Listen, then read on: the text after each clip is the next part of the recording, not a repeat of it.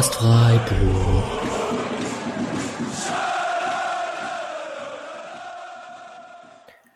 Dann hallo und herzlich willkommen zur 253. Episode des Spotcast Freiburg. Zweiter Versuch, Patrick, jetzt haben wir es hinbekommen.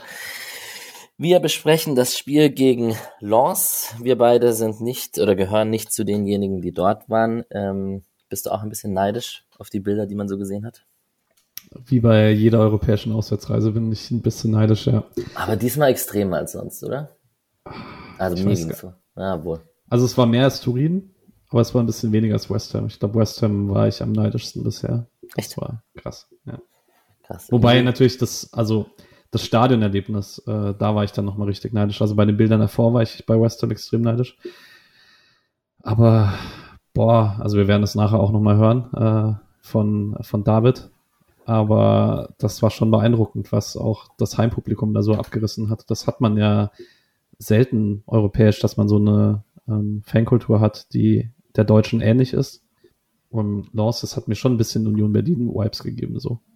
Ja, mit der, vor allem mit den, okay, das ist jetzt nicht typisch Union, obwohl doch an der alten Försterei ja auch, im Olympiastadion haben sie es auch gemacht, aber mit den Fans auf der langen Seite, das ist schon ziemlich cool, wenn man das auch im Fernsehen sieht und so.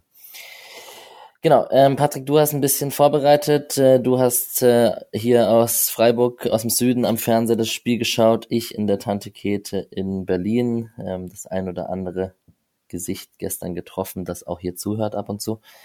Ähm, Grüße gehen raus. Ähm, ja, ich spare mir jetzt das Große. Ihr könnt ins Podcast unterstützen. Die Links findet ihr in den Shownotes etc. Ich danke dir ähm, für die Vorbereitung. Ich muss ganz ehrlich transparent sagen, einen kleinen Katerkopf habe ich. Wir nehmen ziemlich früh ist übertrieben gesagt, aber wir nehmen vormittags auf am Freitag. Ich habe Urlaub, falls mein Arbeitgeber zuhört. Tut er nicht, aber. Berliner Morgen, würde ich sagen. Genau, genau, korrekt. Ähm, genau, aber Besuch da, ähm, Benny aus Kanada, auch SC Freiburg-Fan. Und äh, es ging ein bisschen länger. Aber ich hoffe, meine Erinnerungen an das Spiel sind noch gut genug und du hast ja brav vorbereitet und dann würde ich sagen, steuern wir Richtung Episode. Yes. Wir beginnen ja normalerweise mit den aktuellen Themen. Mhm. Und irgendwie fällt es ein bisschen schwer, diese Woche einmal oder dieser Episode, weil das Spiel so präsent ist. Aber die Woche ist ja ein bisschen was passiert mit äh, Patrick Bayer. Der hört nämlich auf im Sommer. Und ich weiß nicht, wie es dir ging, aber bei mir kam da so ein bisschen, allerspätestens da, mit der Nachricht kamen die, kamen die Gedanken in meinem Kopf auf, okay, wie macht man das eigentlich, wenn die Christian Streich News kommt? Oder kommt die schon diesen Sommer? Ähm, ist man jetzt sozusagen noch eine Schwächephase davon entfernt, dass er im März sagt, boah, nee, das macht das mal ohne mich. Dachte man und dann kommt so ein Spiel in Laws und ich habe das Gefühl, er könnte dadurch wieder angezündet sein, vor allem auch mit dem Erlebnis und mit der Auswärtsfahrt und den Fans und so. Ich glaube, das macht ihm dann doch wieder Spaß und ganz ohne kann er vielleicht doch nicht. Hattest du deine Streichsorgen nicht schon vor der Bayer-Verkündung? Das ist zeitlich davor gewesen, oder? Ja, ja, ich hatte die schon vorher. Ja, genau. ich habe ähm, letztes Wochenende habe ich äh, diversen Leuten das geschrieben. Und ja. ja. Ja, das ging dann, also spätestens nach der Verkündung, dass Bayer aufhört, ging es bei uns in der Gruppe natürlich heiß her, dass man irgendwie sich Sorgen macht, dass das erst der erste Dominostein ist, der fällt. Aber ähm, ja, keine Ahnung wir machen jetzt keine große Trainerdiskussions-Sonderfolge, aber irgendwann wird es doch spannend. Und eigentlich hat Patrick Bayer selbst sogar irgendwas verdient, was wir hier im Podcast machen können, müssten. Irgendwie, mal gucken. Ich fand's ja bei, ich mag Steffen Freund nicht so gerne als Experten bei RTL.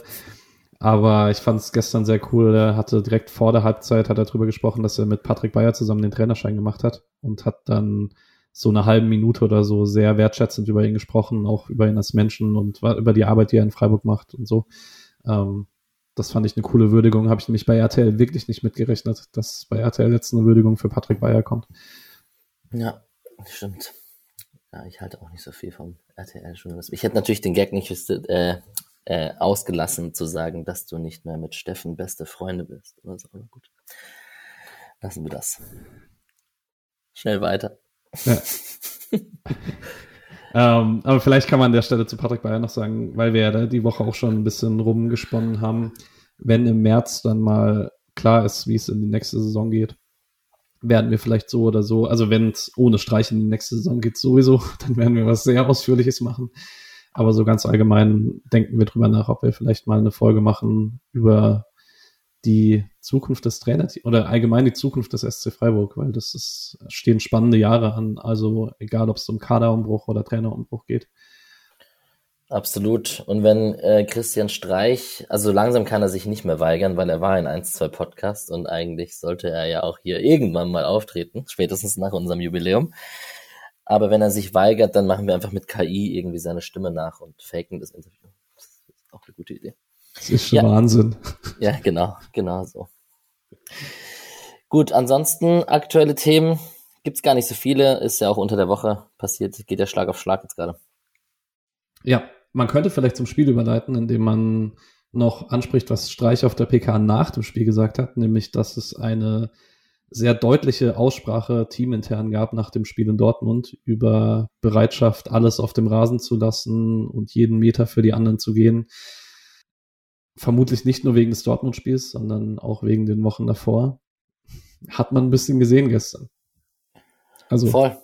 Ja. Also ich fand es auch sehr deutlich, wie er da über Dortmund noch gesprochen hat. Und ähm, wer ist rausrotiert? Also Grifo ist logischerweise rausrotiert. Sedia. Sedia. Salah hat nicht gespielt, wobei ich das immer noch eher für eine taktische Variante halte. Können wir ja. gleich drüber sprechen. Äh, und Krigovic ist raus. Stimmt, ja. Man könnte natürlich direkt die Grifo große Spiele-Debatte aufmachen. Es sah schon sehr gut aus gegen den Ball, was man da gestern gemacht hat. Ja. Ja, die Diskussion würde ich gleich aufmachen, wenn wir über das Taktische sprechen, weil sonst haben es die Leute vergessen, bis wir jetzt tatsächlich zum Spiel kommen. Weil wir würden überleiten zum Spiel mit zwei Sprachnachrichten, die wir bekommen haben.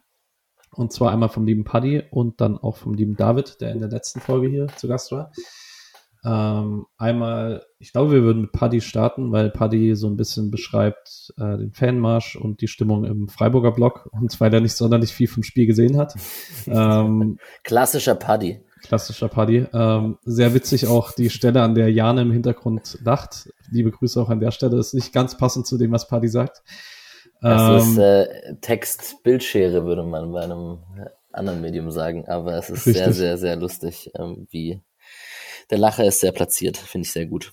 Richtig. Ähm, und danach hört ihr den David, der im Laws-Block genau gegenüber von der Freiburger Seite saß und deswegen ein bisschen mehr über die Stimmung allgemein im Stadion sprechen wird und ein paar Eindrücke vom Spiel drin hat. Und nachdem ihr die beiden gehört habt, so in zehn Minuten hört ihr uns beide wieder. Einen wunderschönen guten Morgen hier aus den verregneten Laws. Ich will euch ein paar Eindrücke noch mit in die Episode geben die außerhalb vom Spiel sind. Denn vom Spiel habe ich relativ wenig mitbekommen. Der Support und das Fun mehr im Blog war unglaublich toll, hat unglaublich viel Spaß gemacht, hat aber dazu geführt, dass ich vom eigentlichen Spiel gar nicht so viel mitbekommen habe bzw. gesehen habe, weil der Blick sehr häufig einfach mir verwehrt blieb. Trotzdem, äh, ja, ein bisschen von davor berichtet. Laus ist eine sehr, sehr kleine Stadt. Ähm, sehr alte Bergbauregion, hat ein bisschen was äh, vom Ruhrgebiet hier. Ähm, und Laus an sich ist ja auch nicht besonders groß, mit 30.000 Einwohnern oder so. Ähm, ist hier nicht viel los. Also man hat die Sehenswürdigkeiten der Stadt ja, innerhalb von einer Stunde, wenn man es so will, abgehakt. Denn viele gibt es nicht. Aber die ganze Stadt äh, hat äh, die gelb-roten Farben ziemlich, ähm, ja, ziemlich mit drin. Ähm, Überall sieht man äh, Wimpel über der Straße in den Farben des Vereins. In jeder zweiten Fenster ähm, hängt irgendwas mit dem Wappen oder mit dem Namen oder irgendwas in den Farben. Also die, die Stadt ähm, atmet schon diesen Verein ziemlich ein. Und ja, dann ging es zum Treffpunkt gestern. Treffpunkt gut gefüllt, sehr viel weiß. Der erneute Verkauf von weißen Regenjacken hat auf jeden Fall geholfen, dass dass die weiße Farbe noch mehr zum Vorschein kam und nur noch wenige Leute mit anderen Jackenfarben an dem Tag anzutreffen waren. Es war wirklich sehr, sehr toll und schön zu sehen, dass es so gut angenommen wird. Man hat auch, glaube ich, ein gutes Bild dann vor allem auch im Stadion später ähm, ähm, ja, über die Fernsehbildschirme gebracht wahrscheinlich. Ähm, ja, Treffpunkt, üblicher Treffpunkt. Eigentlich relativ gute Stimmung. Es ist einiges an Alkohol geflossen. Und ja, im Endeffekt, man hat sehr, sehr viele Leute äh, getroffen, die man sonst auch immer bei Auswärtsspielen oder bei Heimspielen trifft. Und das macht einfach sehr großen Spaß, ähm, was, da, was man da für Leute einfach kennengelernt hat. Grüße gehen raus an alle, die es jetzt hören und die ich gestern getroffen habe. Ähm, es gab einen kleinen Clash zwischendurch zwischen ähm, Freiburgern und Menschen aus Lens, wo die Polizei auch eingreifen musste. Da gab es ein paar wilde Szenen, ein bisschen außerhalb vom Treffpunkt. Äh, es wurde wohl Tränengas auch äh, versprüht. Ja, was genau vorgekommen ist, weiß ich nicht. Ich weiß nur, dass ein paar Freiburger von der französischen Polizei auf jeden Fall festgesetzt wurden. Was sich daraus ergeben hat oder ergeben wird, dazu kann ich nichts weiter sagen. Dann hat man letztendlich äh, irgendwann begonnen mit dem Fanmarsch. Ich glaube, gefühlt war auf jeden Fall der ganze Gästeblock Teil des Fanmarschs ähm, und noch Leute darüber hinaus. Ähm, und ja, war sehr stimmungsvoll und äh, man hatte so von den Lance-Fans alles. Sowohl Leute, die einen beklatscht haben, als auch Leute, äh, die einem den Mittelfinger äh, gezeigt haben und gepöbelt haben. Es war wirklich herrlich, hat sehr großen Spaß gemacht. Und dann ging es ins Stadion, wo man sagen muss, sehr, sehr coole Location. Ähm, das ganze Stadion sprießt vor Gelb und Rot. Und das war schon sehr, sehr cool. Also so drei Stehplatztribünen hat einfach irgendwas. Das ist das ist wirklich was sehr, sehr Cooles und ich hätte gerne die alten Dreisamstadion-Zeiten mit der Gegengerade Stehplatz zurück.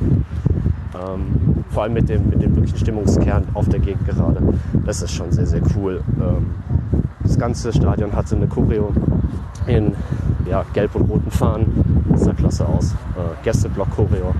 Auch sehr, sehr cool mit weißen und roten Fahnen, wo wirklich jeder äh, eine Fahne in der Hand hatte oder einen Doppelhalter. Ähm, das sah schon sehr, sehr cool aus. Stimmung, hatte ich ja vorhin schon angesprochen, überragend. Also hat wirklich unglaublich großen Spaß gemacht im Plot, äh, im Block. Äh, große Varianz der Lieder. Ja, ich glaube, viel länger will ich jetzt gar nicht dazu, dazu schreiben, äh, beziehungsweise dazu sagen. Ähm, alles, was das Spiel angeht, können die Jungs auf jeden Fall deutlich besser ähm, analysieren als ich. Ja, das war's. Ähm, vielen liebe Grüße an alle. Ähm, vielen liebe Grüße an meine Reisegruppe und viel Spaß mit dem Rest der Episode. Ja, hi, hier ist David. Ich melde mich aus Lens, beziehungsweise aus Lille, wo unsere Ferienwohnung ist. Wir bleiben noch einen Tag länger hier.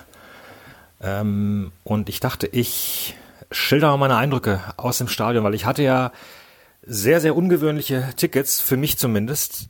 Es ist relativ lange her, dass ich ähm, also ich hatte es ja beschrieben in der, in, in der Vorbesprechungssendung, dass ich, dass meine Tickets für den Auswärtsblock nicht ankamen rechtzeitig und ich mir dann noch äh, kurzfristig so vereinzelte Tickets für die Haupttribüne geholt habe. Da gab es zum Glück noch was. Aber jetzt sind ja auch nicht Riesenauswahl. Und was es dann war am Ende war, ich war in der zweiten Reihe, also literally irgendwie auf Grasnarbe, ähm, bei dem gegenüberliegenden Tor. Also nicht da, wo die Freiburger waren, sondern auf der anderen Seite. Und äh, es war zum ersten Mal seit langem wieder, dass ich Spieler leichter am Gesicht identifizieren konnte als an der Rückennummer. Gleichzeitig ähm, konnte ich immer durch nur die Szenen gut sehen, die auch vor meiner Nase waren, während das äh, weiter entfernte Spielfeld, also da, äh, wo, wo ihr wart als Freiburger, ähm, das war meistens doch dann ziemlich weit weg dann für mich. Ich muss zunächst mal sagen, die Stimmung war Wahnsinn, tatsächlich. Also gerade wenn man inmitten dieser Lance-Fans saß und ich hatte gar keine Probleme, ehrlich gesagt, ich habe mich aber trotzdem noch nicht äh, groß äh, zu erkennen gegeben, ähm, weil ich auch ein bisschen, weiß ich nicht, auch ein bisschen Respekt hatte dann äh, vor denen. Ich will da jetzt nicht, äh, ich wollte denen jetzt sagen, hallo, ich bin für die Gegner. Ähm, aber die Stimmung war absolut Wahnsinn. Also ich habe selten sowas erlebt, dass alle Heimtribünen äh, wirklich die ganze Zeit hindurch Stimmung gemacht haben. Ich habe gesehen, dass die Freiburger Stimmung gemacht haben, dass die gehüpft haben. Man konnte, ich konnte erahnen, dass sie singen. Ich konnte aber von meiner Position aus sie in der 39. Minute zum ersten Mal hören. Ähm, und ich kenne ja die Freiburg-Gesänge, also das wäre ja durchaus auch zu mir durchgedrungen, aber es war einfach die ganze Zeit wurde, es waren Gegengesänge, es wurde auch um mich herum auf der Haupttribüne wurde, wurde immer wieder mal spontan gesungen. Ähm, mir hat ein Bekannter, der äh, aus, dem, aus dem Ruhrgebiet kommt, hat gesagt, angeblich sei mal das Bergarbeiterlied angestimmt worden. Das äh, sagt mir nichts, kenne ich nicht. Aber auch das muss irgendwie noch Teil der Performance gewesen sein. Ähm, ja, also das war, das war tatsächlich extrem, extrem beeindruckend. Ich muss auch sagen, dass mir an der Stelle mal wieder aufgefallen ist, was der VHR für eine Scheißerfindung ist. So sehr ich, so glücklich ich natürlich war, äh, dass das Tor zurückgenommen worden ist. Ähm, und es war auch wieder ein ganz seltsamer Moment, diese, weil ich hatte Kinder um mich herum, einige. Und die sind getanzt und sie haben gejubelt und, und die Menge ist aufgesprungen um mich herum. Das war so eine Erleichterung. Und dann, dann, dann, dann, dann wird's zurückgenommen. Und, und vielleicht war es auch gerade dadurch, dass ich, also dass ich diese Enttäuschung in dem Moment nicht gespürt habe. Es ist ja normalerweise, ne, bist du ja sozusagen, wird ein Tor von dir zurückgenommen und du fühlst die Enttäuschung um dich herum oder ein Tor gegen dich wird zurückgenommen, was auch immer. Aber dass ich so diesen, diesen äh, Gegensatz hatte, dass ich mich eigentlich schon gefreut habe, aber um mich herum, wenn diese, diese traurigen Gesichter, Gesichter gesehen habe, ähm, wo ich echt dachte, boah, das hat jetzt schon auch ganz schön lang gedauert, bis ähm, und äh, direkt vor uns war auch eine, war auch eine Fernsehkamera tatsächlich, die hat dann hochgefilmt, hat diese jubelnden Menschen, die dann auf die kleine Brüstung gesprungen sind und die Fahnen geweht haben. Naja, gut. Also, ähm, Stimmung absolut bombastisch. Was ich vielleicht noch als kleines Detail äh, hinzufügen kann, was man, von, was ich nicht genau weiß, wie viel man es gesehen hat von den Fernsehkameras aus, ist, dass mir extrem aufgefallen ist, wie Keitel beständig Trash Talk zu Wahi gemacht hat. Und zwar immer so mit so einem Brust raus und na, was willst du, was willst du? Äh, ich koch dich ab. Ähm, und der war ja dann in der zweiten Hälfte, war das genau vor meiner Nase. Und Wahi war auch ziemlich sauer, muss ich sagen. Der hat sich da auch sehr leicht drauf eingelassen. Der wird auch, äh, hab ein bisschen gescannt durch die Reaktionen. Ich hatte das ja im Vorfeld schon gesagt, dass er so ein bisschen als ne, Fehleinkauf auch äh, unter Beschuss steht mit diesen 30 Millionen und dann war jetzt dieser Knoten geplatzt und äh, aber mal sind natürlich, wie, wie Fans halt nun mal so sind, das sind sicher nicht alle, aber äh, es gibt äh, auch einiges an, an negativer Kritik an ihm, dass sie da halt gestern so zahnlos waren. Ja, äh, also das war tatsächlich extrem äh, auffällig und, ähm, und war auch gut zu sehen. Genau, ich glaube, den ganzen Rest, was ich so mitbekommen habe, ich hatte mir extra noch Notizen gemacht. Mir ist jetzt aber eingefallen, dass ich natürlich gar nicht, äh, dass sie ja viel früher aufnimmt, als, ähm, als ich überhaupt wieder bereitstehen kann. Äh, ich glaube, den Rest hat man gut auch für die, für die Fernsehkamera gesehen. Ich war tatsächlich verblüfft, wie gut wir da ins Spiel gekommen sind. Ich war mega happy, ähm, wie gut das funktioniert. Ich konnte es gar nicht so richtig glauben, ehrlich gesagt. Und ähm, ja, also das, äh, man, man, man konnte immer wunderbar sehen, wie sich alle hinten reingehängt haben, wie die auch die Positionen dann getauscht haben, um, um immer wieder auch parat zu stehen. Äh, ich hätte mir in der ersten Halbzeit ein paar mehr Entlastungsangriffe gewünscht, weil das eben genau, genau vor meiner Nase gewesen wäre. Aber äh, mein Gott, das, das war alles genau richtig und, und extrem, extrem guter Auftritt. Also ich bin, ich gehe mit aus diesem 0 zu 0 sehr, sehr happy raus. Und ähm, ja, bin sehr, sehr gespannt auf die aufs Rückspiel und bin ebenfalls gespannt, was ihr so besprecht. Äh, Freue mich sehr darauf, die Sendung zu hören mit euch. Ich schicke euch Grüße aus Nordfrankreich nach Freiburg. Macht's gut, viel Spaß. Ciao. Ja, ähm, vielen Dank an euch beide.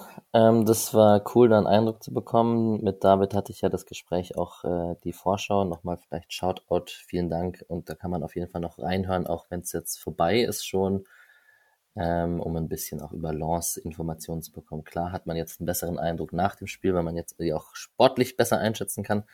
Aber wir haben auch ein bisschen über Fans und Stadt und Geschichte von Lance etc. gesprochen. Kann man auf jeden Fall reinhören. Und natürlich auch danke an Paddy wie gesagt, auch nach den Sprachnachrichten und vor allem nach den ganzen Bildern. Und ich bin auch sehr froh, dass das Sticker-Game so gut klappt, dass die ganzen Leute ihre Fotos mit den Stickern von überall äh, schicken und uns verlinken auf Social Media, Instagram, Twitter etc. Das klappt gut und ähm, Grüße an alle. Voll cool und hat meinen Neid nicht kleiner gemacht. Ja, und jetzt ähm, gehen wir irgendwie ins Spiel. Ähm, wie gesagt, ähm, ich bin sehr froh, dass du vorbereitet hast. Ich saß in einer recht vollen Tante Kete. Die haben ein bisschen Gastroprobleme unter der Woche mittlerweile. Ähm, der Raum war ein bisschen kleiner, aber es war doch sehr voll mit SC-Fans gestern. Also 50, 60 Leute waren schon sicher da. Wahrscheinlich sogar mehr. Wie war die Stimmung? Gut. Also, wie es halt in so einer Kneipe ist. Ich finde es immer lustig, wenn man Spieler anfeuert vom Bildschirm. Das ist natürlich immer ein bisschen skurril, weil man hört es im Stadion schon nicht, aber man, wenn man es vom Bildschirm macht, das hat keinen Effekt auf die Spieler. Das finde ich jedes Mal aufs Neue witzig. Aber man macht es natürlich doch. Und gerade ich als Kreisliga-Fußballer sage dann, spiel doch quer oder schieß doch Röhl. Und dann schießt er aber zu schlecht. Leider. Ich mache das zu Hause alleine oder zu zweit im Wohnzimmer, da ist das noch merkwürdiger, glaube Ja, ich. ja, Also, auf jeden Fall. Lance, Aufstellung? ähm, also ich hatte nicht präsent, dass Medina gesperrt ist. Ich hatte in ähm, meinem Kopf alles, was ich so zu Lance vorbereitend gelesen habe, war für mich Herzstück Danzo und Medina in der Innenverteidigung. Und dass man jetzt in der, im Hinspiel ohne Medina bei Lance trifft und äh, im Rückspiel auf den Lance ohne Danzo, ist nicht so ganz schlecht, finde ich. Ähm, ansonsten ist es halt, bis auf Wahi, sind es nicht die großen Namen. Also Diouf sagt mir ein bisschen was wegen der Nähe zu Basel, weil ich weiß, dass der da zwei Jahre jetzt ein sehr prägender Spieler war. Aguilar kannte ich noch ein bisschen, weil der halt mit Monaco schon Champions League gespielt hat, aber das ist, also David hat es ja sehr gut beschrieben in der Vorschaufolge. Das ist ein Team, das vor allen Dingen über das Kollektiv kommt, ähm, über einen sehr guten Matchplan, über eine sehr gute Spielentwicklung auch, nach dem, was man so hört. Ähm, aber es gab jetzt schon ein paar, die mir während des Spiels positiv auf, aufgefallen sind. Ja, voll. Es war, ich weiß nicht, ich hatte ja, wir waren früh in der Bar und ich habe dann auch Union Saint-Gilloise gegen Frankfurt noch geschaut und ich hatte immer dieses, diesen Gedanken, weil das war so auch so ein offener Schlagabtausch, dann war ich mir aber nicht sicher, ob Frankfurt einfach offen spielt und schlecht verteidigt und einfach gerade in dieser Phase sind, in der sie eben sind und nicht ganz so stabil sind. Aber dann hatte ich trotzdem so das Gefühl, es kann schon noch sein, dass man halt Bundesliga-Gegner und Mannschaften und gegnerische Spieler besser kennt, auch als Trainer, Team und Staff und Spieler äh, und das irgendwie besser wegverteidigt als eine unbekanntere Mannschaft aus Lens. Also und eben, das könnte ja für Union Saint-Gilloise genauso gelten wie für, für Frankfurt eben, dass die Spielvorbereitung vielleicht nicht so einfach ist und dadurch oft auch offenere Schlagabtausche oder, oder nicht so Defensivschlachten entstehen. Ich weiß nicht, ob das jetzt 100% stimmt, was ich hier sage, aber irgendwie könnte ich es mir so vorstellen, dass es doch irgendwie was dran ist. Ich glaube, ich habe noch ein bisschen eine andere Theorie. Ich habe das Gefühl, dass die, das Wegfallen der Auswärtstorregelung die internationalen Spiele deutlich attraktiver gemacht hat, weil du früher hattest Stimmt. du ganz oft äh, Auswärtsmannschaften, die sehr tief standen und eher auf Konter bedacht waren. Ähm, und dann waren aber die Heimat, also so rum am Anfang, das hast du immer noch. Und dann waren aber die Heimmannschaften irgendwann waren so fein und dachten, okay, im Notfall nehmen wir es 0-0 mit und machen auswärts ein Tor und haben dort eine sehr gute Ausgangssituation. Ähm, das hast du jetzt deutlich weniger. Ähm, Stimmt, und wenn es die noch geben würde, hätte man sich gestern noch mehr geärgert. So ja, absolut. Absolut. Es, so ist es irgendwie noch halbwegs, also vor dem Spiel hätte ich es 0-0 genommen, wie man ja. Ja. an den Tipps der letzten Folge siegen konnte. Nee, ich find's auch. Ich war nie ein großer Fan davon. Ich habe es nie so richtig verstanden. Ich fand es dann vor allen Dingen im Rückspiel, die, der Heimvorteil überwiegt niemals den Auswärtsvorteil, wenn es in eine Verlängerung geht. Ähm, wenn du halt in der Verlängerung Ja. 1-1 spielst, dass du dann raus bist als Heimmannschaft und so. Das ist, ja, ich find's gut, dass sie weg ist. Same, same. Genau, ansonsten, der Haidara, da kriege ich immer Leipzig-Bauchschmerzen, aber ist nicht verwandt mit dem Leipziger Haidara, das habe ich gerade gecheckt. Genau, ansonsten, Wahi ist ein guter Zocker und Aufstellung Samba wird das ein oder andere Mal erwähnt werden in dieser Episode. Und ich fand es sehr cute, wie Danzo und Gregoritsch nach Spielabpfiff miteinander gesprochen haben. Die kennen sich ja noch aus Augsburger Zeiten. Was für ein geiler Innenverteidiger dann so geworden ist. Da werden wir leider auch Absolut. ein paar Mal drüber sprechen. Ja, voll. Ja, frag mal Eggestein. Ja. Gut. SC Freiburg, ha? Die, Ja. Die große Frage für mich war ja einfach, ähm, spiegelt man irgendwie Dreierkette, Fünferkette um, weil jedes Mal, wenn man die Aufstellung von Lance sich angeguckt hat, die ja mit ihrem 3-4-3, 3-4-2-1, wie man es nennen, wie man es auch nennen möchte, spielen, hat man auf eine gewisse Art und Weise gemacht, aber überraschender, als wir es dachten. Ja, und vor allen Dingen halt nicht so richtig gespiegelt. Also es war ja offensichtlich kein 3-4-3, mit dem man gesagt hat, okay, wir wollen einfach über, ein, über das ganze Feld Mann gegen Mann spielen. Ja. Weil du dann halt wahrscheinlich gegen die Offensivkräfte auch einfach die Gefahr gelaufen wärst, du bist einmal ausgetribbelt und hast dann Raum hinter dir. Stattdessen war das, glaube ich, das beste Spiel mit 5-3-2, das ich bisher von Freiburg gesehen habe. Ähm, ich war in der Vergangenheit kein sonderlich großer Freund von diesem System, weil ich immer das Gefühl hatte, das hat defensiv ganz gut geklappt, um Räume zu schließen und sobald der Ball dann in, der, in den eigenen Reihen war, hatte man überhaupt kein Konzept, was man jetzt eigentlich machen möchte. Und das war gestern schon sehr anders. Hm. Wollen wir erst über Personal sprechen, bevor wir kurz äh, erläutern, wie man es taktisch gemacht hat? Ja, wie es passt. Ich, also Chico ist natürlich eine wichtige Personalie, finde ich, die mir direkt einfällt. Der war ja ein bisschen raus auch jetzt. Ähm, und auch leistungsmäßig, weil es die anderen gut gemacht haben. Das kann man dann ähm, in den letzten Spielen nicht mehr so ganz sagen. Und ich bin natürlich großer Chico-Fan. Der, der hat dem Spiel schon sehr seinen Stempel aufgedrückt. Ich glaube, die größte Überraschung ist Janik Keitel, oder? Über den muss man, glaube ich, am meisten sprechen. Ja. Und jetzt also, fängt es an, weh zu tun im Sommer. Jetzt fängt es an, weh zu tun, ja. Ähm, als die Ausstellung rauskam, war ich sehr unsicher, wie man es taktisch macht. Und ich war aber dann, also ich konnte ja dann nur nach Spielern bewerten, die aufgestellt wurden. Und ich finde, es hat ein bisschen Sinn gemacht, weil wenn ihr euch zurückerinnert an die Folge mit David, ich, ich nehme jetzt nicht zu oft Referenz drauf, weil ich weiß nicht, ob sie alle gehört haben. Ähm, aber Lance spielt ein sehr aggressives äh, Spiel gegen den Ball, sehr hohes Angriffspressing, immer Druck drauf, auch beim Gegenpressing. Und Janik Keitel ist halt neben Nikolas Höfler der Spieler im Kader, der solche Situationen, finde ich, am besten auflöst. Also er ist mir schon sehr im Gedächtnis, auch wenn er einen Sechser gespielt hat, dass er teilweise in Drucksituationen so angespielt wird, wie es sonst nur Höfler gemacht wird, wenn er von zwei, drei Leute angelaufen wird. Und dass er das sehr oft gut auflöst. Und deswegen hatte ich, also fand ich es nicht komplett sinnlos, dass man Spielstärke in die letzte Reihe bringt. Dass man ihn jetzt als irgendwie ZTV, Libero, Quarterback, wie auch immer man es nennen möchte, das erste Mal spielt auf Profiniveau und er es so macht, ist absurd. Also ich hätte, ich weiß nicht, ob äh, überhaupt Streich dran geglaubt hat, dass es so gut funktioniert, wie es funktioniert hat. Nö, und das hat so gut funktioniert, dass ich mir auch vorstellen kann, dass das jetzt auch eine Option ist für die nächsten Spiele. Also man hat mit Ginter und Lienhardt halt Ausfälle, die wehtun. Und ja, warum nicht? Also das hat, das hat gut funktioniert und ähm, verändert ein bisschen die Rolle von Höfler vor allem, aber auch dann dadurch auch von Eggestein und dadurch dann auch von Röhl. Das ist natürlich irgendwie so, ein, so eine Mittelfeld-Rochade, die dann passiert. Aber einem Höfler hat es auch gut getan, noch jemanden dahinter sich zu haben wie Janik Keitel und Eggestein und Röhl. Das halt gegen den Ball macht das halt gar keinen Spaß. Also als Gegner macht das gegen Freiburg einfach gar keinen Spaß. Wenn dann Eggestein, Höfler und Röhl so richtig Defense. Das erinnert irgendwie, hat Schalke das früher gespielt, oder? So 5-3-2 mit so drei Mittelfeldspielern, die eher defensiv orientiert waren. Oder Union. Ja, stimmt. Ja, schon hat, hat Spaß gemacht und es war erstaunlich gut offensiv dafür, dass man es so aufgestellt hat. Das ist, glaube ich, die, die beste Aussage dahinter. Soll ich kurz mal taktisch Gerne. was sagen? Ähm, also gegen Ball 5-3-2 hast du gerade beschrieben, wobei es ganz oft so ein bisschen 5 Raute 1 war sogar mit äh, Höhler, der dann der so ein bisschen der Pendelspieler war, der immer entscheiden musste, ob er jetzt als Spitze der Raute den Aufbausechser rausnimmt, also El Ainaui. El Ainaui heißt er, glaube ich.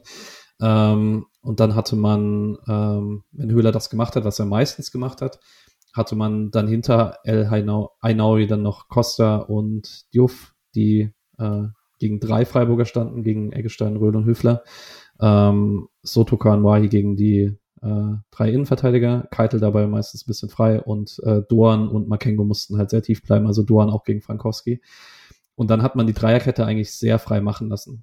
Äh, Scholler ist so ein bisschen angelaufen, aber eigentlich hat man die tiefe Ballzirkulation von, äh, den, von der Dreierkette von Norse überhaupt nicht gestört, sondern hat dann darauf reagiert, wenn die beiden Halbverteidiger dann mal gesagt haben, wir haben jetzt keinen Bock mehr, einfach die ganze Zeit quer zu passen und da ist einer angetribbelt konnte halt der äußere Achter, also Eggestein oder Röhl, da einfach drauf und das Antribbeln stören, weil man ja dann trotzdem im Zentrum noch Gleichzahl hatte und Höhler im Zweifel einfach noch ein bisschen tiefer gegangen ist.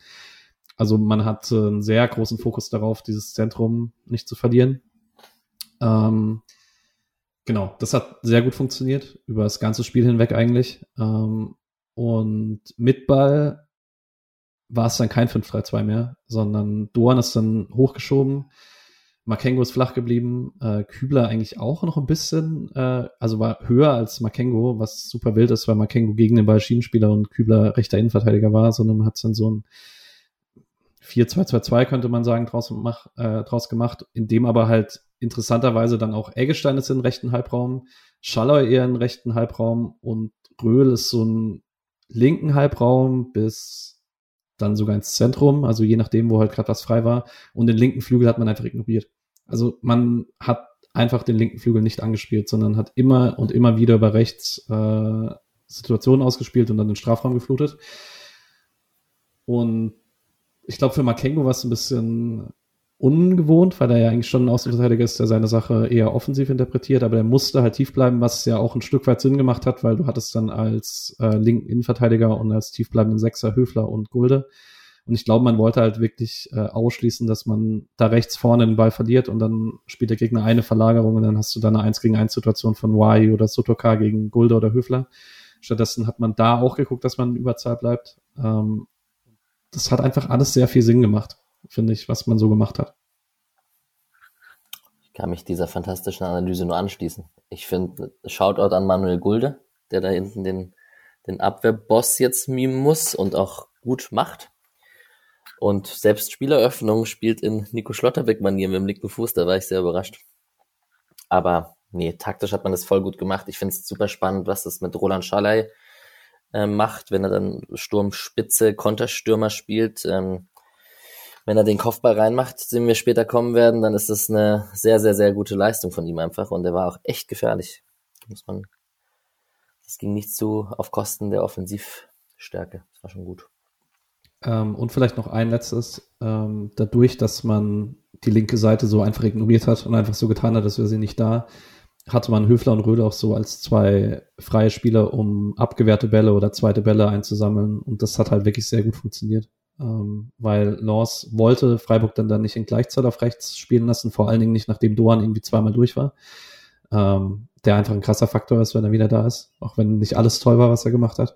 Ähm, und dadurch, man hat es einfach sehr gut geschafft, diverse Bereiche auf dem Feld zu äh, kontrollieren.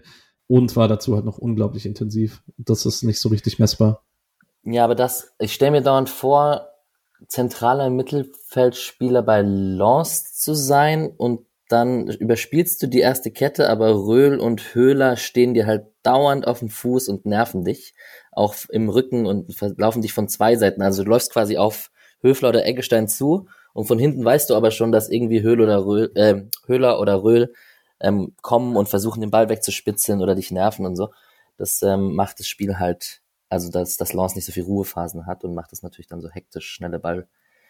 Ähm, Abgaben hin und her und so, das, das ist schon gut und war voll im Sinne von dem SC-System.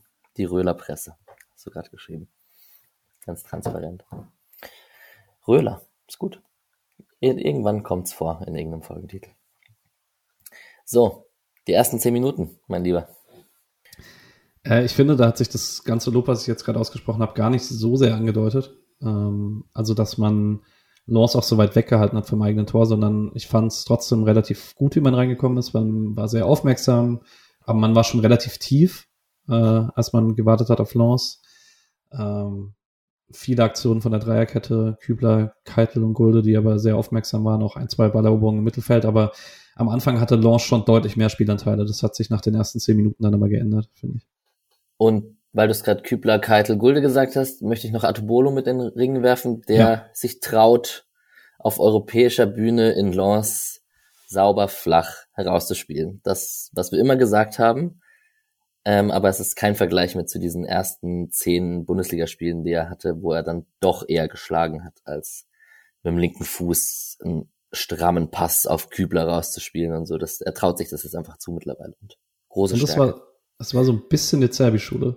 Also so ein bisschen hat man sich erinnert gefühlt, wenn Stuttgart äh, spielt. Also zumindest in der ersten Halbzeit, in der zweiten Halbzeit ist Lens dann noch höher angelaufen, dann konnte man es nicht mehr, aber Atubolo hat in der ersten Halbzeit teilweise sehr lange gewartet, bis ihm irgendeiner der Spieler, die angelaufen sind, was aufmacht und dann Keitel genauso als zentraler Innenverteidiger. Das war schon vergleichbar mit dem, wie man Stuttgart so aufbauen sieht diese Saison. Absolut. So, ich bin sehr, sehr glücklich, wenn du uns durch die Highlights führst und ich ab und zu ganz äh, kluge Kommentare von der Seite bringe. ja, äh, also die erste Halbzeit leck mich am Arsch. Da könnte man echt eine Stunde drüber sprechen. Das da stimmt. ist echt auf beiden Seiten sehr viel passiert. Ähm, ich würde mal so eine kleine Phase zwischen 10 und 20 machen, wo ich einmal kurz die Highlights und dann können wir so allgemein, mhm. äh, oder kannst du dir einzelne Sachen rauspicken. Ähm, in der 14. gibt es eine Balleroberung von Eggestein, der rechts äh, Schaller mitnimmt, der dann an die Strafraumkante spielt und der Ball wäre eigentlich bei Röhr gelandet, der lässt ihn aber durch und Doan hat dann so einen freien Abschluss aus 17 Metern und trifft den Ball überhaupt nicht voll und deswegen kann Samba den dann einfach aufnehmen. Ähm, dann gibt es auf der anderen Seite einen Durchbruch von Costa auf rechts. Ähm, die flankt dann scharf von Atubolo, klärt ihn ein bisschen komisch mit einer Faust. Ich würde sagen, das ist die einzige Aktion im ganzen Spiel, wo er ein bisschen komisch aussieht. Da hat er Glück, dass keiner im Strafraum dann da steht, wo er hinfaustet. Ähm, dann gibt es in der 17. trippelt Wahi von rechts in den Strafraum und Makengo rempelt ihn so ein bisschen von hinten. Es gibt keinen Elfmeter. Da war ich, wobei vielleicht machen wir an der Stelle kurz einen Cut. Mhm. Ähm, ich dachte, es ist einer und er hat einen Arm draußen vom Fernseher. Erst. Ich dachte in der ersten Einstellung auch. Und dann dachte ich in der Wiederholung auch nochmal, in der Bundesliga kriegt er den vielleicht sogar, weil wir ja so eine weirde Linie inzwischen fahren, wo Kontakt faul ist. Ähm, ich finde aber, es ist voll okay, den nicht zu pfeifen. Passt auch in die Schiedsrichterlinie. Das stimmt. Dass es in die Linie passt, stimmt. Wahrscheinlich nimmt ihn die, der VAR nicht zurück, wenn er ihn pfeift. Aber ist ja gut. Nee, ähm, ja, über Doan spreche ich später. Der hat mich aufgeregt in der einen oder anderen Situation. Aber das ist ja nicht die letzte. Ja. Ähm, genau, die Phase schließt sich ab mit äh, nochmal Eggestein, der rechts im Strafraum auf Schaller steckt und die Schusssituation ist eigentlich gar nicht so gut, aber Schaller nimmt ihn mit voller Überzeugung Vollspann und trifft die Latte und man sieht in der Wiederholung, wenn der, selbst wenn er fünf Zentimeter tiefer einschlägt, hat Samba keine Chance, den zu halten. Das war sehr, sehr schade. Ich muss jetzt eigentlich mal ein Shoutout an Eggestein, Höhler, Röhl machen, weil man merkt ja schon auch jetzt zum Beispiel in dieser Schaller-Situation, wo er dann die Latte trifft und so, das sind spielerisch gute Elemente, gute Steckpässe, die man ja eigentlich eher von Grifo oder Trey oder Muslia vielleicht, wenn er mal dann spielt oder so, erwartet. Aber die haben das, die haben das gut und kreativ gelöst. Hätte ich, hätte ich so nicht gedacht. Ich dachte, das wird eher rumpeliger da vorne mit der Aufstellung. Ja. Ich glaube, dass es hilft, dass äh, du Schalloy einfach im Zweifel immer tief stecken kannst. Ich glaube, ja. also wo Höhle halt dann Schwierigkeiten hat, ist, wenn dann, wenn du dann auf engem Raum kombinieren musst, aber ich glaube, so ein Steiper spielen, den hat er immer im Fuß. Ja. Ähm, genau, dann können wir in der 22. das erste Mal über das Defensive von Janik Keitel sprechen. Äh, da dribbelt Haidara mal ohne Gegnerdruck als linker Innenverteidiger an. Da hat es mal nicht funktioniert, was ich vorhin beschrieben habe. Äh, spielt einen sehr simplen Doppelpass mit Wahi und äh, geht dann halblinks in den Strafraum und schießt das kurze Eck ab. Und ich bin mir nicht sicher, ob Artubodo den hält, aber Keitel fliegt da einen mit der eingesprungenen Grätsche und blockt den zur Ecke und pusht sich sehr geil mit äh, Artubodo hoch. Ähm, allgemein Körpersprache von Keitel, ihr habt äh, gehört, wie David beschrieben hat, auch dieses Trash-Talking gegen Wahi, weil man hat es im Fernsehen ab und zu gesehen. Ähm, ich dachte mir schon, es war schon ein Boss-Auftritt von ihm.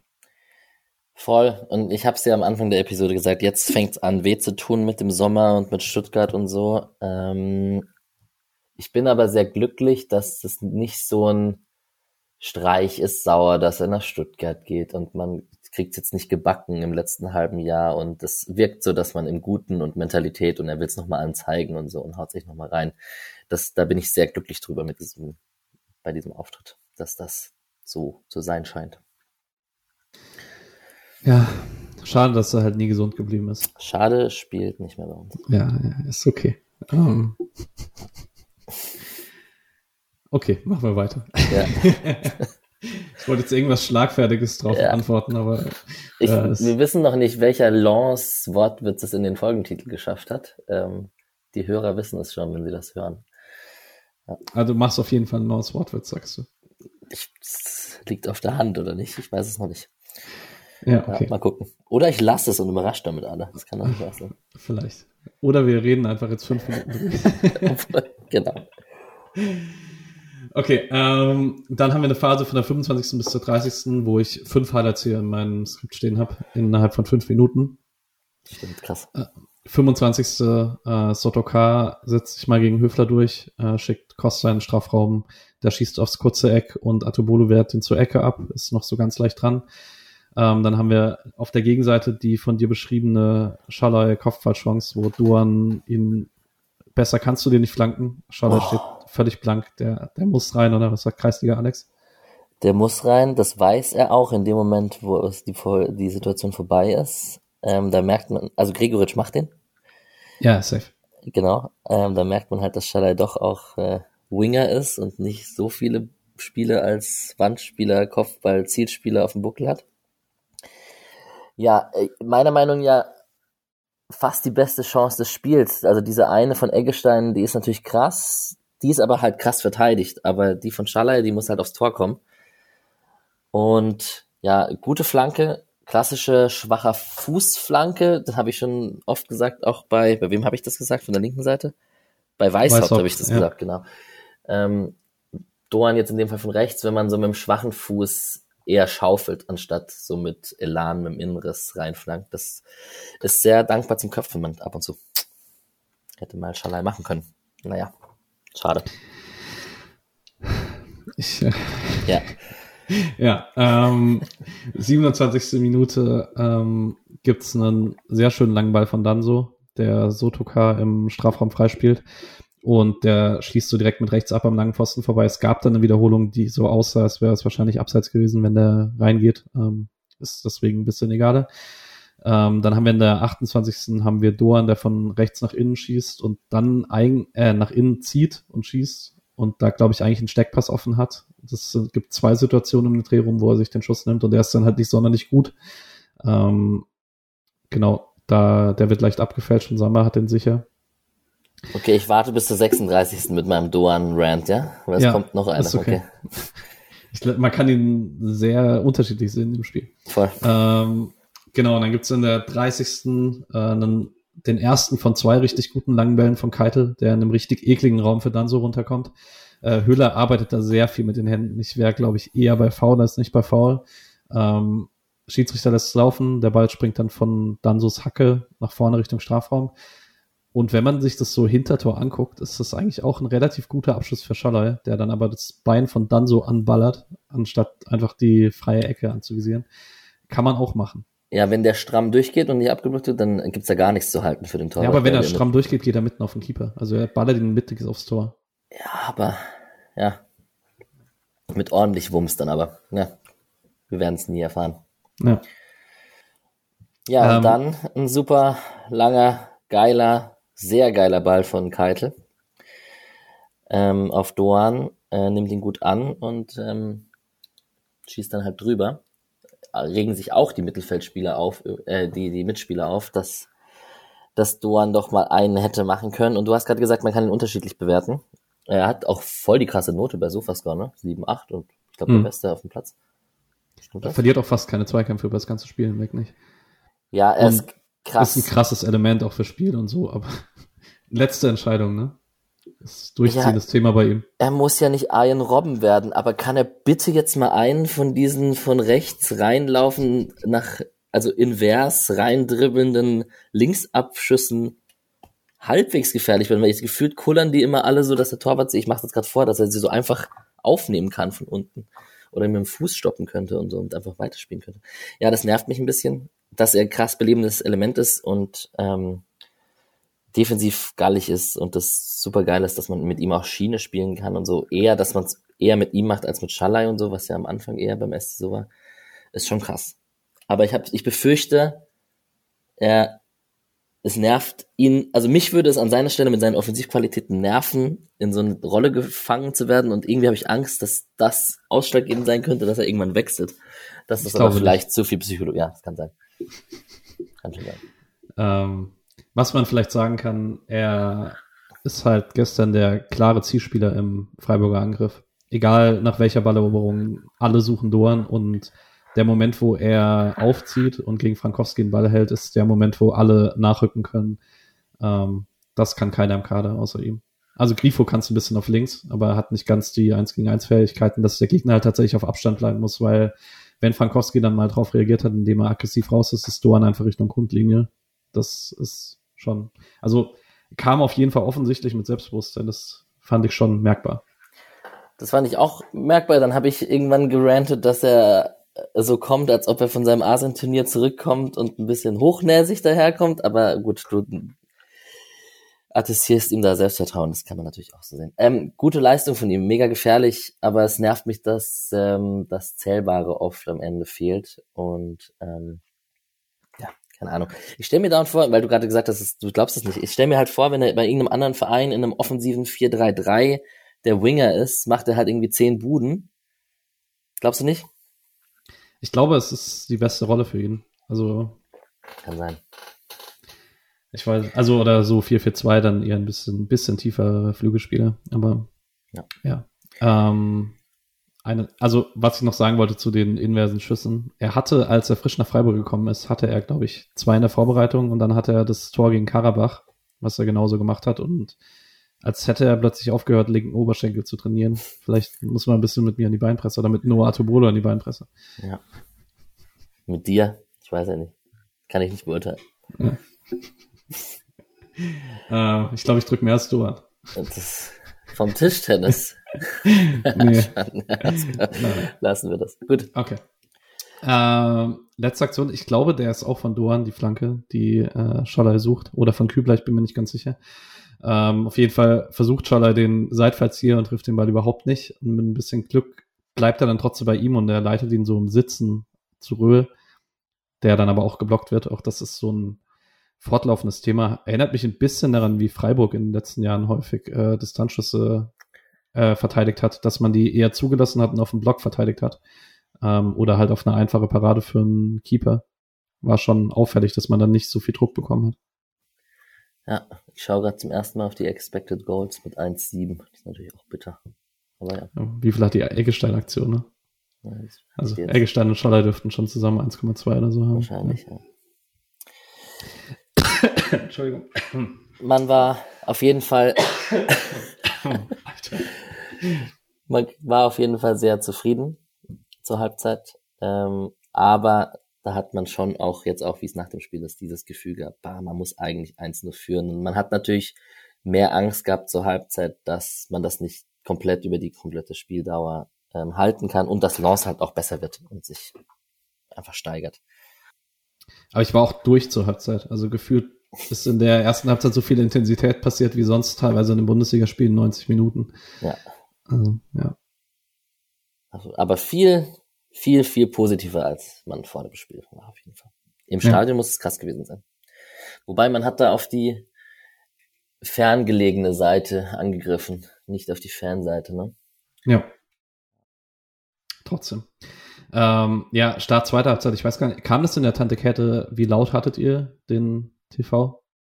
Also hat man so gehört, Stadionatmosphäre und so? Ja, das auf jeden Fall. Aber Anfang zweiter Halbzeit war krass, oder? Dieses Lied, was ja. in Lens immer gespielt wird, wenn, da hatte ich ein bisschen Gänsehaut zu Hause. Das die sind schon krass. Cool. Ja, und das sind halt die Bilder und die Szenen, wo ich auch neidisch drauf bin, nicht dort gewesen bin. Das interessiert mich und das macht Spaß. Absolut. Ja, mit Doan geht's weiter, ne? Man kommt gut rein, ja. Äh, und weiterhin alles über die rechte Seite. Es ist äh, echt, es ist krass. Ähm, krasses taktisches Muster auch, dass man da offensichtlich eine Schwachstelle ausgemacht hat. Ähm, Doan rechts an die Grundlinie findet Schalay, das ist eigentlich gar keine so gute Abschlusssituation, aber Schalay macht es erst sehr gut, wie er entgegenkommt. Bringt den scharf auf den ersten Posten und also Samba reagiert gut, aber ich würde sagen, er hat auch ein bisschen Glück wenn er den Arm nur eine, eine Mühe langsamer hochbekommt oder der Ball Mühe höher kommt, dann rutscht er ihm über die Schulter ins Tor, weil Schaller macht echt das Maximum draus, was er draus machen kann. Ja, dennoch darf er den halt nicht kriegen, der Torwart, ne? Also, ich, ich finde, die Chance wurde auch von Nachbarn bei mir beim Schauen größer gemacht, als ich sie am Ende finde. Also aus spitzen Winkel ich weiß nicht. Also wenn er reingeht, sagt man wahrscheinlich Torwartfehler, dachte ich. Ich glaube gar nicht unbedingt. Ich glaube, man sagt krass Abwehrfehler, weil keiner Schollers Ja, Lauf kann sein. aufnimmt. Das darf halt auf keinen Fall passieren. Aber Ja, ja, und äh, du hast die Röhl-Szene von, äh, von angeteasert. Was, was ist das? Also, wie kann man diese Balleroberung von Gulde nicht besser ausspielen? ja. Ich, tatsächlich war ich einer derjenigen, der gesagt hat, schieß. Ich bin eigentlich nie so. Ich sag eigentlich hier Freiburg Ball ins Tor tragen, Jaschwili, Puzilla Zeiten, ne? Aber in dem Moment habe ich tatsächlich gesagt, schieß, er soll halt nur besser schießen, bitte. Aber ja, man, er, man hat richtig ihm angemerkt, wie er mehrere Gedanken hatte und gewartet hat und dann den Moment verpasst hat und dann hat er geschossen und dann wurde es geblockt. Wie das oft so ist, wenn man nicht seiner ersten Intuition folgt.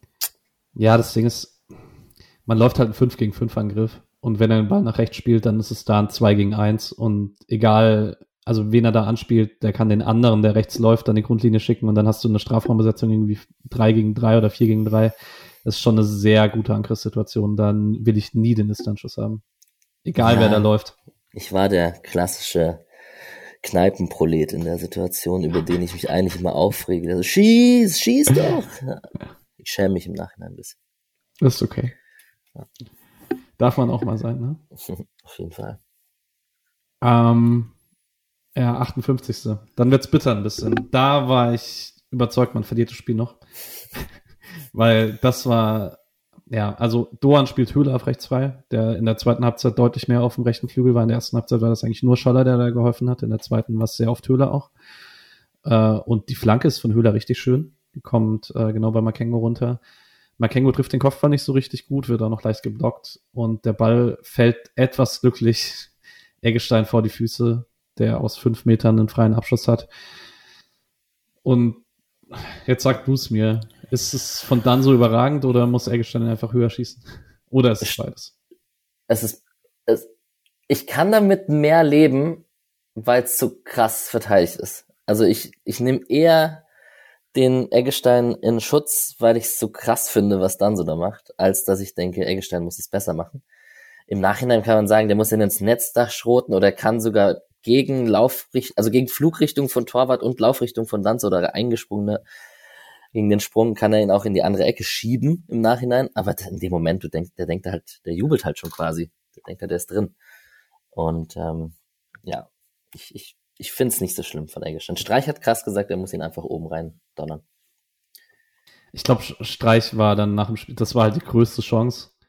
Und ich glaube, Streich war nach dem Spiel einfach super unglücklich, dass man sich für das Spiel nicht belohnt hat. Ich glaube nicht, dass äh, irgendwie Eggestein jetzt im Video, also Eggestein wird gegen Frankfurt nicht auf der Bank sitzen, weil der den Ball nicht gemacht hat. Nein, natürlich nicht. ähm, Shoutout an Makengo, der da vorne ist, weil ich, also das ist so ein bisschen Leverkusen, Frimpong, Style, dass man mit Schienenspielern, die dann, wenn auf der anderen Seite der Schienenspieler die Flanke schlägt, dass der andere Seite der Schienenspieler dann vorne den Strafraum besetzt und reingeht. Das finde ich cool und ähm, ja, zeigt ja auch, dass, vorhin hast du erwähnt, dass er oft Konterabsicherungen eher hinten geblieben ist, weil man über Doans Seite viel gespielt hat und zeigt ja auch, dass er dann offensiv drang und dass man an sich geglaubt hat und so. Ja, also die, ich würde sagen, die 20 Minuten nach der Halbzeit, da hat man es auch noch mal riskanter abgesichert. Man ist auch höher angelaufen in der zweiten Halbzeit als in der ersten. Ich glaube, man wollte da schon die erste 20 Minuten sagen, hey, wir wollen jetzt das 1-0 machen. Ähm, und dann sind halt irgendwann die Kräfte ausgegangen, wenn wir gleich drüber sprechen. Ähm, aber ist sicherlich kein Zufall, dass er da eingerückt ist und in der ersten Halbzeit nicht. Genau. Und das war's dann eigentlich so ein bisschen. Also es gibt da noch eine Ecke, wo Höfler in der zweiten Reihe an den Ball kommt und abgeblockt wird, der, glaube ich, sonst sehr gefährlich Richtung Tor geflogen wäre. Und dann wechselt Lance doppelt. Ähm, spielt Frankowski ab dem Moment auf der rechten Seite und das ändert die Statik des Spiels schon sehr deutlich. Also man hatte nicht mehr den Schwachpunkt Frankowski links, den Doan immer, immer wieder ähm, natzen konnte. Ähm, aber man hatte dann aber auch vor allen Dingen, mit dem, ich weiß nicht, es könnte auch ein bisschen einfach damit zusammenhängen, dass man dann müde geworden ist, weil die zweiten Bälle, die man davor, die 65 Minuten, irgendwie alle hatte. Also man hatte wirklich alle eingesammelt an zweiten Bällen. Und da gab es dann immer mehr Bälle, wo man einen Schritt langsamer war als Laws, dann äh, nicht direkt nach Ballverlust den Ball wieder hatte und so. Und dann ging es irgendwann in die Kräfte und dann ist auch merklich die Reihe immer tiefer geworden, äh, mit der man auf Laws gewartet hat. Ja, und jetzt Balance, haha, ähm, die große Frage, wann wechselt man oder lässt man es, weil man es so gut findet? Und das wurde auch bei der PK thematisiert. Ähm, Streich hat gesagt, die späten Wechsel kamen zustande aufgrund der guten ersten 70 Minuten. Heißt, er war halt so zufrieden und wollte halt nichts ändern, was ich total verstehen kann. Also, das war einfach gegen den Ball super gut und wenn Eggestein und Röhl und Höhler das fit sind und das gegen den Ball abarbeiten und Schallei, dann lass sie halt drauf. Aber ja, da die richtige Minute zu finden, ist, glaube ich, schwierig. Ich wäre, glaube ich, bei Röhl und bei Höhler jeweils fünf Minuten früher dran gewesen, weil ich finde, bei beiden war man, hat man so fünf bis zehn Minuten, bevor sie dann tatsächlich raus sind, gesehen, dass die Kraft ein bisschen nachlässt. Also bei Höhler war es zum Beispiel, der hat ab Mitte der zweiten Halbzeit der davor auch ein sehr gutes Spiel gemacht, wenn es darum ging, Bälle zu sichern äh, und dann weiterzuleiten. Und so ab der 65., 70. sind ihm alle weggesprungen, äh, weil er jedes Mal einen Tick langsamer, ein bisschen schlechter in der Ballverarbeitung. Und Röhl war wirklich sehr platt. Also dem hat man es auch im Gesicht angesehen. Da ähm, habe ich ein bisschen vorher drauf gewartet. Ja. Krass intensiver Spielstil. Hat er den Tunnler geschoben in der ersten Halbzeit? Ich glaube schon, ne? Ja, auf, auf jeden halb, Fall. Auf halb rechts. Ja, irre. Das, dieses, dieses Spielerprofil gibt's einfach so nicht oft. Dieses physische gepaart mit so einer Zielstrebigkeit, Schnelligkeit. Schon cool. Cooler Typ. Jan Goretzke. Ja. Ja, ähm, genau. Und dann war die 70. Minute und ich war so für eine Minute komplett verzweifelt, weil ich dachte, ich hasse dieses scheiß Kalenderjahr 2024, wo man sich wieder aus der ersten wirklichen Torchance des Gegners dann das 1-0 fängt. Also der ersten wirklich großen Torchance. Ähm, letztlich zählt sich wegen Abseits. Ich war mir auch noch unsicher, ob es vielleicht sogar Hand war oder ob der Ball halt am Oberarm war. Ähm, ich war, David hat ja vorhin, ihr habt es vorhin gehört, über den VAR gesprochen. Wollen wir erst darüber sprechen? Weil eigentlich gibt es sonst nicht viel drüber zu sagen über das Tor. Es ist sonst einfach ein schlecht verteidigter Eckball. Aber ähm, ich bin das ist eine krasse Parade von Atobolo. Ähm, also Ja, er hält den genau. Kopfball mega krass und dann kommt der, geht der Nachschuss rein. Ja, Ähm, da muss man mal drauf achten, wer Atobolo-Kritik übt, wie krass schnell er da unten das in den Kopfball hält, hat dann Pech im Nachschuss und Glück, dass es nicht zählt, aber krasse Parade. ja. Ähm, ich bin großer Fan vom VAR in K.O.-Spielen. Ähm, ich finde es in der Liga, finde ich mehr, dass man einen Case machen kann, weil man eigentlich immer sagt, okay, über 34 Spiele gleicht sich das normalerweise im Großen und Ganzen aus. Ich finde es in K.O.-Spielen schon krass. Also ich hätte da ungern gestern ein Tor kassiert, das halt irregulär ist, weil es einfach einen so großen Impact hat und weil du es nicht einfach so ausgeglichen bekommst jetzt über 33 andere Spiele. Ja, da hat es bei dem Tor nicht so viel mit dem Absatz. Sie haben sich keinen, Vorteil, einen großen Vorteil dadurch verschafft, würde ich mal behaupten. Nee, aber das ist ja übrigens ein Grund, warum Teams keine Spieler auf die Linie stellen. Das wird ja immer von Trainern angesprochen, dass du halt bei kurz ausgespielten Ecken dann auf Abseits spielen kannst. Das ähm, lustigerweise habe ich direkt gesagt abseits, meinte aber den Kopfballspieler am kurzen Pfosten, der nicht dran kam und für mich so, der ist im aktiven Abseits, Abseits und der, der, der bindet sich ins Spiel ein und hat Einwirkung. Und ähm, habe mich dann als Experte dargestellt, als das Tor abge also nicht anerkannt wurde, so als in der Kneipe und habe gesagt, ja, ich habe es doch direkt gesagt. Meinte natürlich nicht dieses Abseits. Und, äh, ja, Glück gehabt. Ich glaube, ich gehe bei der VAR-Beurteilung mit, auch wenn ich dieses Bild, was David gezeichnet hat, inmitten der Lens-Fans, die dann total jubeln, ähm, natürlich auch verstehen kann. Und das kann natürlich auch. Das hätte es noch besser für mich gemacht. Ich bin im Stadion kein guter Mensch. Im Stadion? Spaß. Ah, Ja. hart. Nein, nein, nein, das war ein Joke. Ja, okay. Ähm, genau. Ich wollen wir noch kurz über Makengo sprechen. Wir haben ihn jetzt äh, so ein bisschen offensiv vorhin angesprochen. Ich fand es defensiv krass erwachsen von ihm. Ich habe ihm das wirklich nicht zugetraut. Also ich habe ihm einiges diese Saison nicht zugetraut, aber wenn ich eine Entwicklung nicht habe kommen sehen, dann, dass er schon diese Saison auf dem Niveau einen konservativen Linksverteidiger spielen kann. Und dann dachte ich, nach der Umstellung auf Frankowski auf rechts, dachte ich für fünf Minuten, oh Gott, das wird jetzt richtig schlimm. Jetzt muss eigentlich Günther kommen. Und dann hat er sich einfach selber wieder in dieses Spiel reingezogen. Und dann war es die letzte Viertelstunde wieder richtig gut. Ähm, das ist schon eine beeindruckende Entwicklung. Ich behaupte, wenn nichts Krasses passiert, wenn er sich nicht verletzt oder sonst was passiert, dass Günther sich bis zum Ende der Saison anstellen, hinten anstellen muss und man da Makengo den Vortritt lässt momentan. Würde mich auch nicht komplett überraschen, nee. Ja. Äh, Günther auf der Pressekonferenz jetzt keine Minute bekommen und so und cool für die Kabine und wichtig und aber ich, also ich kann mir gut vorstellen, dass Makengo erstmal seinen Platz behält. Ja, ich bin gespannt. Also er hatte auch ein paar schwache Spiele in den letzten Wochen und so. Und dann, aber hey, wann hatten wir das letzte Mal in Freiburg zwei spielbare Linksverteidiger? Irre, ja. Genau. Ähm, dann in der 79. gibt's den ersten Wechsel. Grifo kommt für den sichtlich glatten Röhl. Ähm, wollen wir kurz über Grifo sprechen? Ich fand's. Mach du erstmal einen Take. Juventus und sonstige große Spiele, Grifo. Nee, ich weiß nicht. Ich, ich, ist er jetzt einer derjenigen, die gemeint waren? Ich glaube eigentlich nicht. Ich glaube, also als man letztes Jahr Juventus 3-4-3 gespielt hat und einfach Höhler links außen gespielt hat und man hat sonst den gleichen, äh, die gleiche Grundordnung gespielt, habe ich es nicht so ganz verstanden, ähm, weil ich finde, dass er dann immer noch mehr gibt und er ist jetzt auch nicht schlimm gegen den Ball. Er ist halt nicht Höhler, aber er ist nicht schlimm. Aber in diesem 3-5-2 gibt es einfach keine taktische Rolle für ihn. Er hätte das, was Röhl gemacht hat, nicht machen können. Das, ja. Und dann wird es auch für Muslia schwierig, glaube ich. Ich glaube, dass Muslia ein anderes Profil hat. Aber ich glaube, okay. ich bin bei Muslia halt so unsicher, weil. Ich komme von dem Gedanken nicht weg, dass Muslia einfach ein Grifo-Klon ist. Ja, schon. Ja. Aber ich meine, wie oft braucht Freiburg Grifo? Äh, ja. ja. Ähm, und ich komme bei Muslia von dem Gedanken nicht so ganz los, dass er halt viel von der Vorbereitung jetzt mit Paderborn verpasst hat im Winter, weil man da immer wieder von Knieproblemen und so. Vielleicht ist er auch, vielleicht war das nicht vorgeschoben, den Wechsel zu erzwingen, sondern vielleicht ist er tatsächlich nicht komplett fit. Und man muss jetzt kein Risiko eingehen, weil man eigentlich genug Offensivleute hat. Ja. Also in der Kneipe versteht's nie jemand, wenn Grifo nicht spielt, ist ja klar. Offensichtlich, ja. ja. Ich kann es ein bisschen, also vorm Spiel konnte ich es ein bisschen verstehen, weil ich vorm Spiel auch dachte, puh, mal wieder ein 3-5-2 ohne Idee, was mit dem Ball passiert. Da man aber eine hatte, war es halt offensichtlich, dass das eine gute Idee war. Ja. Agree.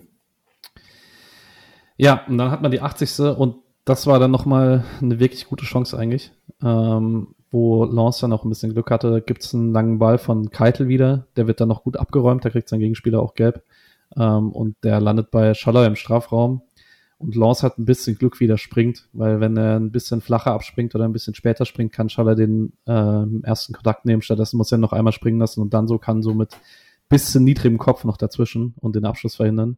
Das wäre sonst eine sehr gute freie Abschlusssituation gewesen. Und eigentlich ist Schaller in solchen Sachen sehr sicher, wenn er den so zentral vom Torwart hat.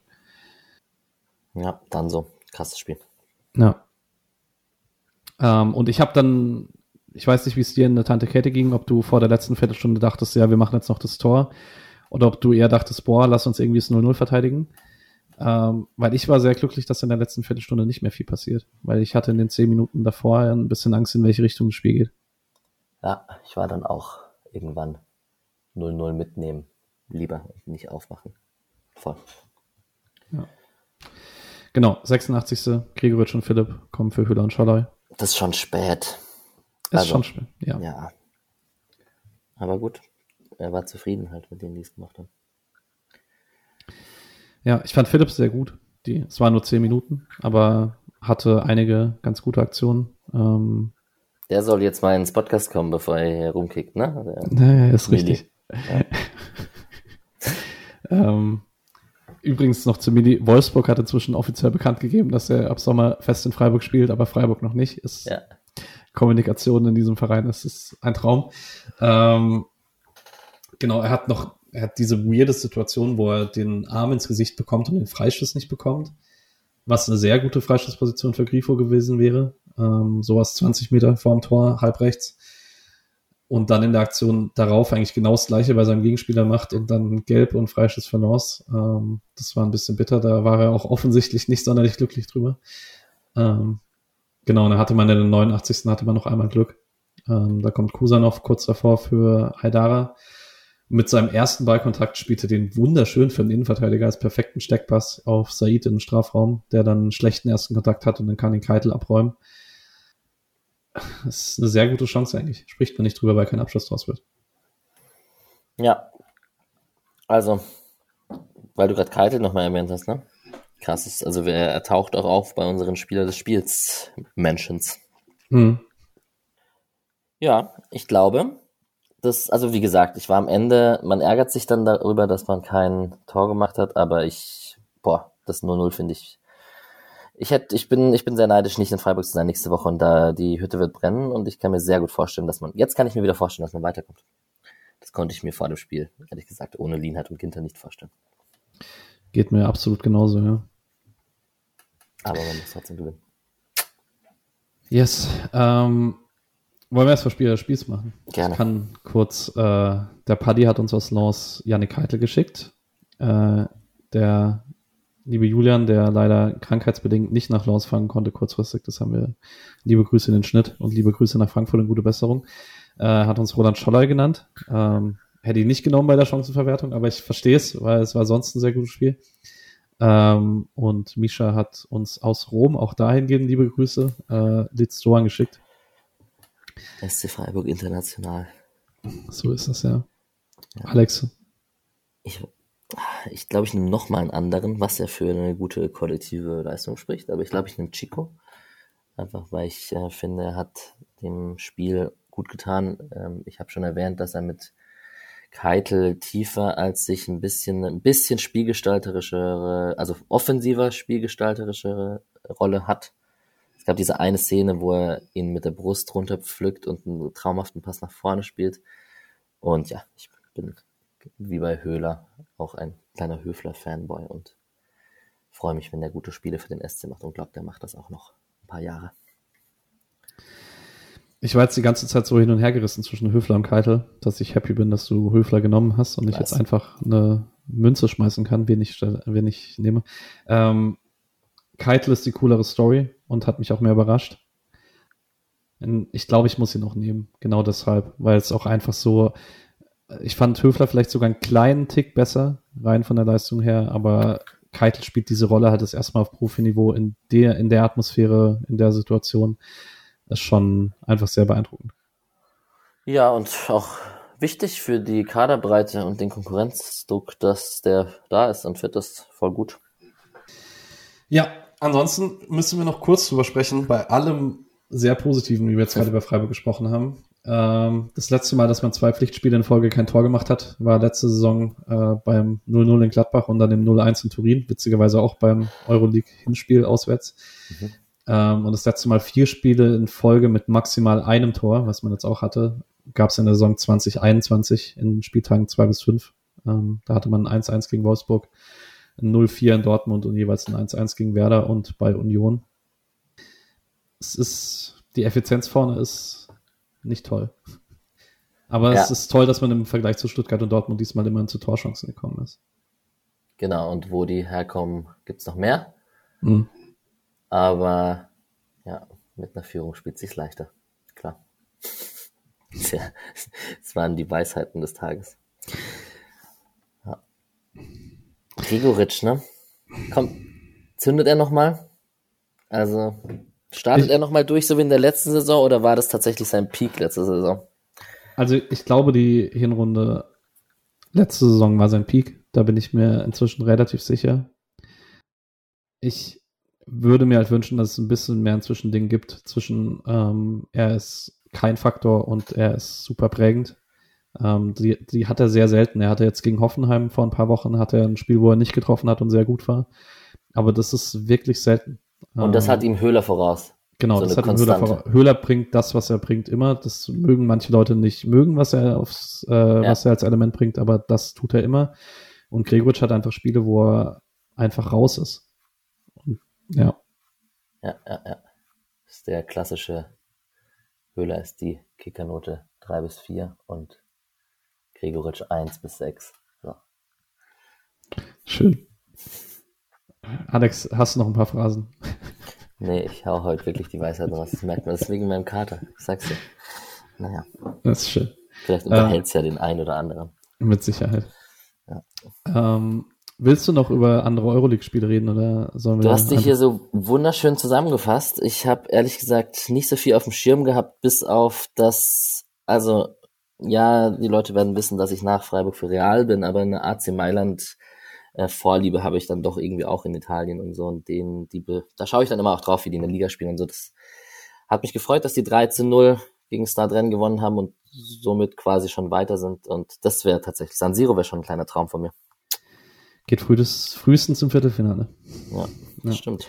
Äh, ich fasse einmal kurz zusammen, was in den anderen Spielen passiert ist, würde ich sagen, weil ich würde sagen, es ist anders als in der Bundesliga. Ich glaube, hier gibt es sicherlich HörerInnen, die nicht die anderen Euroleague-Ergebnisse.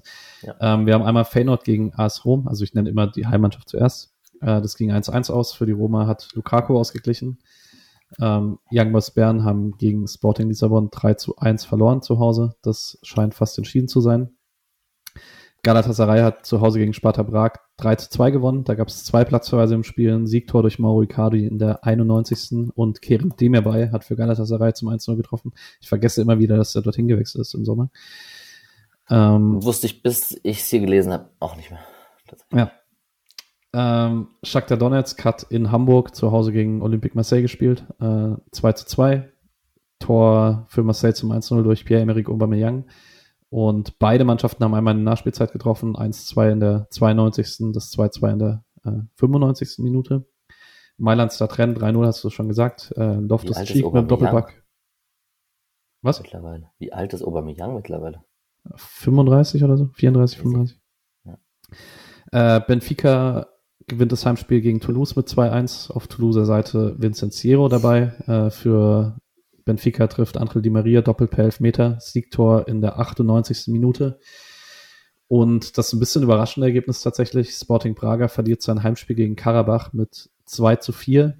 Ähm, das 2 zu 4 fällt in der 94. erst. Äh, davor stellt Karabach in den Minuten 55 bis 70 von 1-1 auf 1-4. Die haben auch eine sehr gute Ausgangsposition, um weiterzukommen. Genau. Ja, Aber also, auf die können wir alle nicht treffen im Achtelfinale, weil wir kriegen ja einen der Gruppensieger, wenn wir weiterkommen. Ja, ich bin froh. Ich, ich hatte die Befürchtung, dass wir eher so eine Ausgangssituation wie Braga, Rennes, Young Boys haben nach dem Spiel und bin sehr froh, dass alle äh, Karten offen, alle Karten offen sind, alle Türen offen sind, dass alles noch offen ist ähm, zum Rückspiel und ähm, ja, wir werden einen heißen Tanz bieten. Yes, bevor es nach Lens, äh, zum Heimspiel gegen Lens geht, gibt es erstmal das Heimspiel gegen die SGE. Die haben gestern auch gespielt. Du hast gesagt, du hast das gesehen. Die haben 2-0 geführt in Saint-Gilloise und haben am Ende nur ein Remis geholt. Da ist so eine kleine Krise in Frankfurt und wir könnten die zu einer sehr großen Krise machen am Sonntag. Wie, was ist dein Eindruck von der SGE im Moment? Die sind so weird anfällig und sch verteidigen schlecht und sind so richtig offen äh, eigentlich muss man, gegen die muss man auf jeden Fall Tore schießen und dass der Knoten platzt. Ähm, ich glaube tatsächlich, wir haben richtig, richtig gute Chancen zu gewinnen, weil ich, wir sind auf jeden Fall gestärkt aus diesem Euroleague-Spiel rausgegangen und Frankfurt eher noch genervt und hey, dass sie, dass sie eine 2-0-Führung hergeben, ich blick's nicht ganz. Wir werden sicherlich mit Nick viel schreiben. Es liegt nahe, dass er dann bei dieser Episode dabei ist, weil er äh, sehr viel zu Frankfurt auch äh, beitragen kann. Wobei vielleicht mobben wir ihn auch raus in den nächsten Tagen. Mal gucken. Er hört wahrscheinlich gerade, was ich sage. Ähm, war in Lost dabei. Vielen Dank für den SC-Support, aber die nächsten drei Tage werden ungemütlich, lieber Herr Steiger. Ähm, man kann vielleicht kurz erwähnen, bei der SGE fällt Robin Koch aus. Was du hast mir eine sportliche Frage gestellt und ich habe nur gehatet. Das tut mir leid. Das ist voll okay. Ja. Nee, äh, ich habe gestern die SGE tatsächlich gar nicht gesehen. Was war los in der zweiten Halbzeit? Ich, also wir, wir haben es nicht äh, mit voller Inbrunst verfolgt und dafür bin ich dann doch nicht Frankfurt-Fan genug. Ist ja auch nur die Conference League, ist ja so ein anderer Wettbewerb. Genau. Aber ja, ich finde es einfach so krass, wie offen die waren hinten. Also wirklich, das war voll erschreckend und die haben ja richtig, richtig krasse Spieler. Klar, die hier Kalajdzic und Eti, wer ist der? krieg's nicht hin. Etikette. Äh, die sind noch nicht ganz eingebunden, so alles, alles verständlich und aber, aber so richtig eingespielt wirkte das nicht. Freiburg hatte einen klareren Spielplan, also im Vergleich.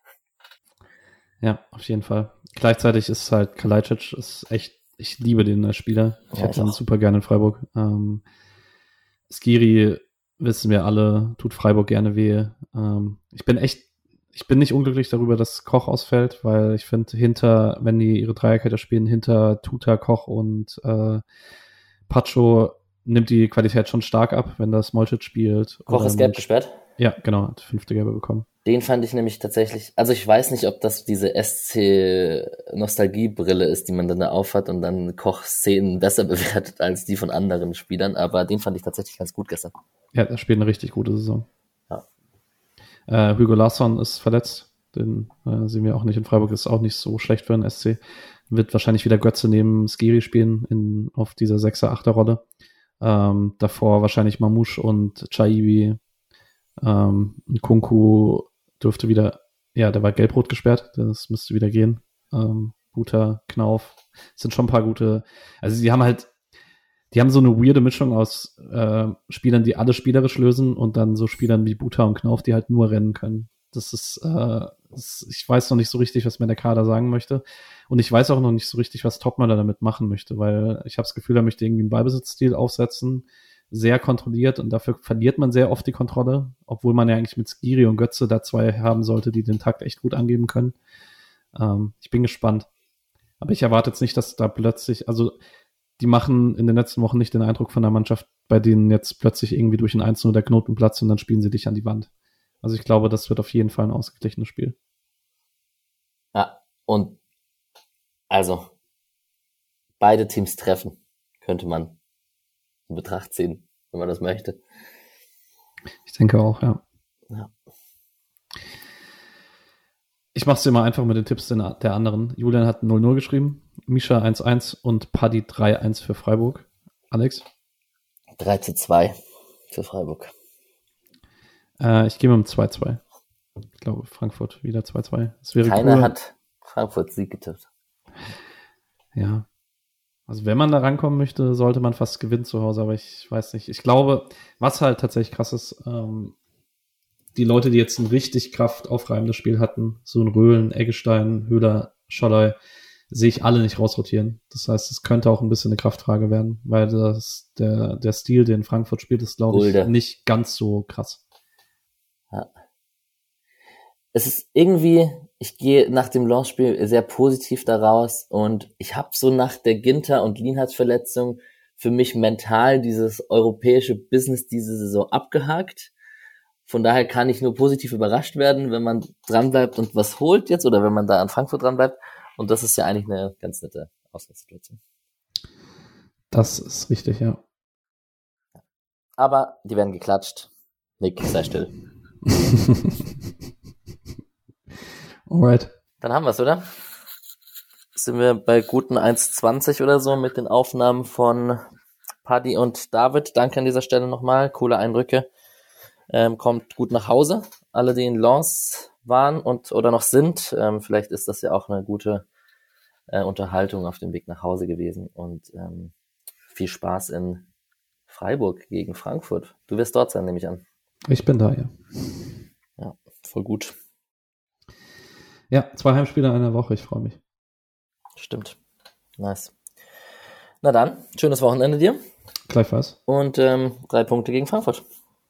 Bis dann. Hau rein.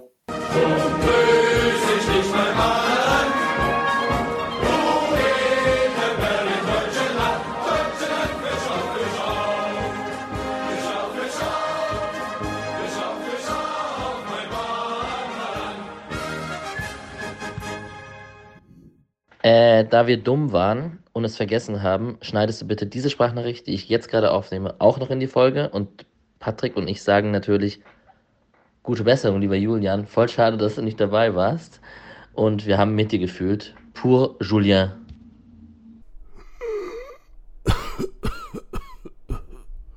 Danke, Alex.